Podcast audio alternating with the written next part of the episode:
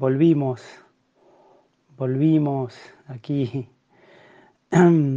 Eh, estaba diciendo, bueno, estaba explicando las, las, respiraciones, disculpen, se cortó la luz, así que bueno, voy a, voy a grabar para las preguntas que quedaron y demás. No sé si va a quedar alguien en el vivo, pero no importa, por lo menos después queda grabado, quiero terminarlo. Entonces, estaba explicando la respiración. Y entonces estas respiraciones, como digo, ustedes hacen este mudra, mano hábil debajo de la inhábil y tocan los, los pulgares. Y entonces eh, inhalan por la nariz, la mitad de la inhalación que la exhalación, y fijan la atención en el aire que inhalan y que exhalan. Entonces, si quieren armonizar tristeza y melancolía, dirigen el aire al abdomen. Miedos y ansiedad al, al pecho y al punto medio del entrecejo si queremos concentración y discernimiento. Bien, eso es para el que me había preguntado sobre la difagia. Después había una pregunta sobre la proporción si consumo. La tortícolis es una contractura, es un bata, digamos, que se mete, digamos, en un músculo y, y, lo, y lo torsiona, exceso de sequedad. Lo que sirve para la tortícolis es frotaciones con aceite, ¿sí? Por eso la barra de azufre, el azufre genera mucho calor. ¿Sí? El avianga, el masaje avianga es con un aceite de girasol tibio, te frotás así suavemente para no, no, no dañar el músculo contracturado y generás mucho calor. Y eso naturalmente te va a bajar el bata y va a ayudar con la tortícolis. Me habías preguntado, Patsy, eh, en lo cocido, si vos comías arroz y espinaca. Ya en lo cocido vos tiene el capa y el bata, pero se, se, se, va todo junto, como bien habías dicho, las especias. Lo importante en los alimentos cocidos es la masala. ¿Sí? La masala, eso es lo que va a dar la digestibilidad. Pero decíamos, el agni lee todo un conjunto, proporción de bata, pita y capa, o sea que ese arroz con espinaca, digamos, no va a entrar que si fuera el arroz solo, porque de nuevo eh, viene eh, la proporcionalidad de todos los doyas. Así que bueno, disculpen, se cortó la luz. Acá dependemos, la verdad que de la electricidad, como les digo, no, no es que podemos vivir, bueno, sí podríamos hacerlo, pero no podría hacer este servicio del streaming del vivo de todos los lunes si no tuviese electricidad. De repente se cortó la luz y volvió afortunadamente y por eso puedo seguir transmitiendo.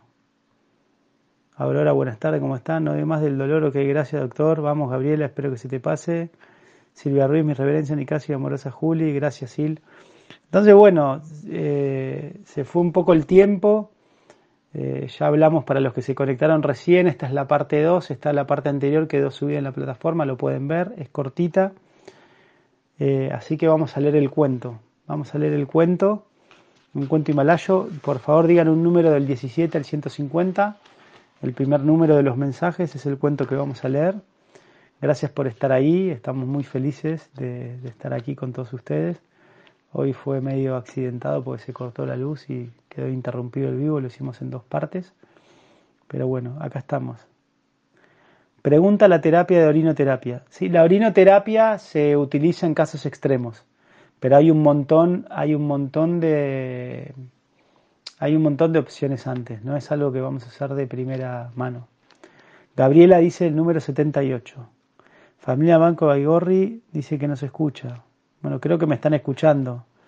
Por ahí es algo de la conexión de ustedes. Vamos a ver, el 78. Te ganaron, Antonia. Adoración. Se llama este cuento. ¿Sí? Adoración. Betiana. Bueno, a ver, este cuento. Adoración. 78.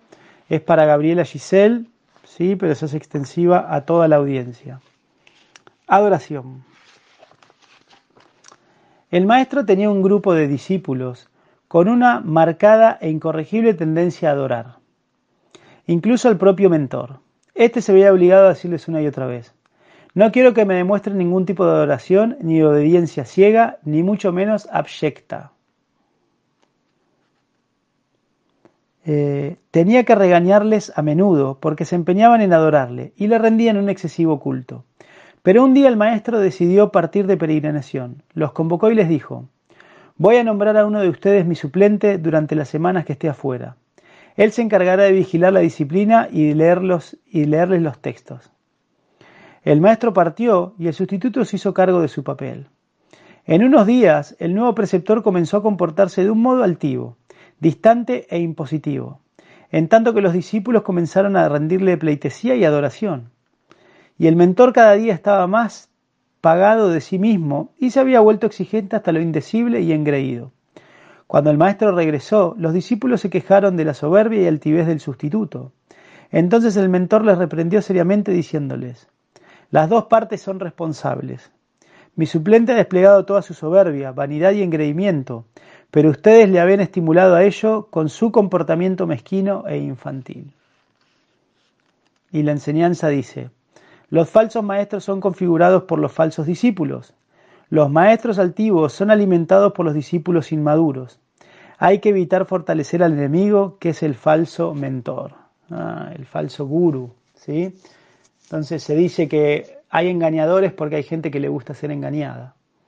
Bien, entonces tengan mucho cuidado. La fe ciega se condena en la cultura védica. Entonces nunca en la Ayurveda les va a decir algo como, no, eso es misterio de fe, no.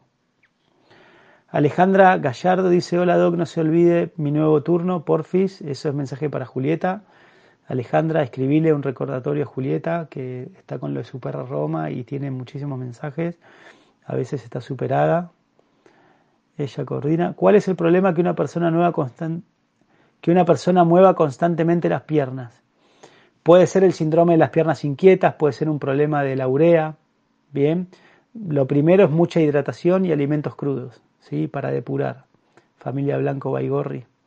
Pero puede deberse a, un trastorno emocional o puede deberse a un trastorno metabólico, exceso de urea. Por fin me pude conectar, te preguntaba en mi caso por qué hoy pasé por Sama y no encontré a nadie, te mandé un mensaje por Instagram, por fin lo mirás. Dale Suni, lo miro, gracias por el mensaje. No, lunes y martes generalmente no estamos. Excelente, dice Gabriela. Bueno, disculpen que se cortó las interrupciones, gracias por volver y nos vemos el lunes que viene. Tengan una buena semana, cuídense, proporcionen todo, sus alimentos, su energía, bien, desarrollen la visión de bosques, ¿sí? vean todo, traten de comprender y tengan una mirada amplia de por qué suceden las cosas.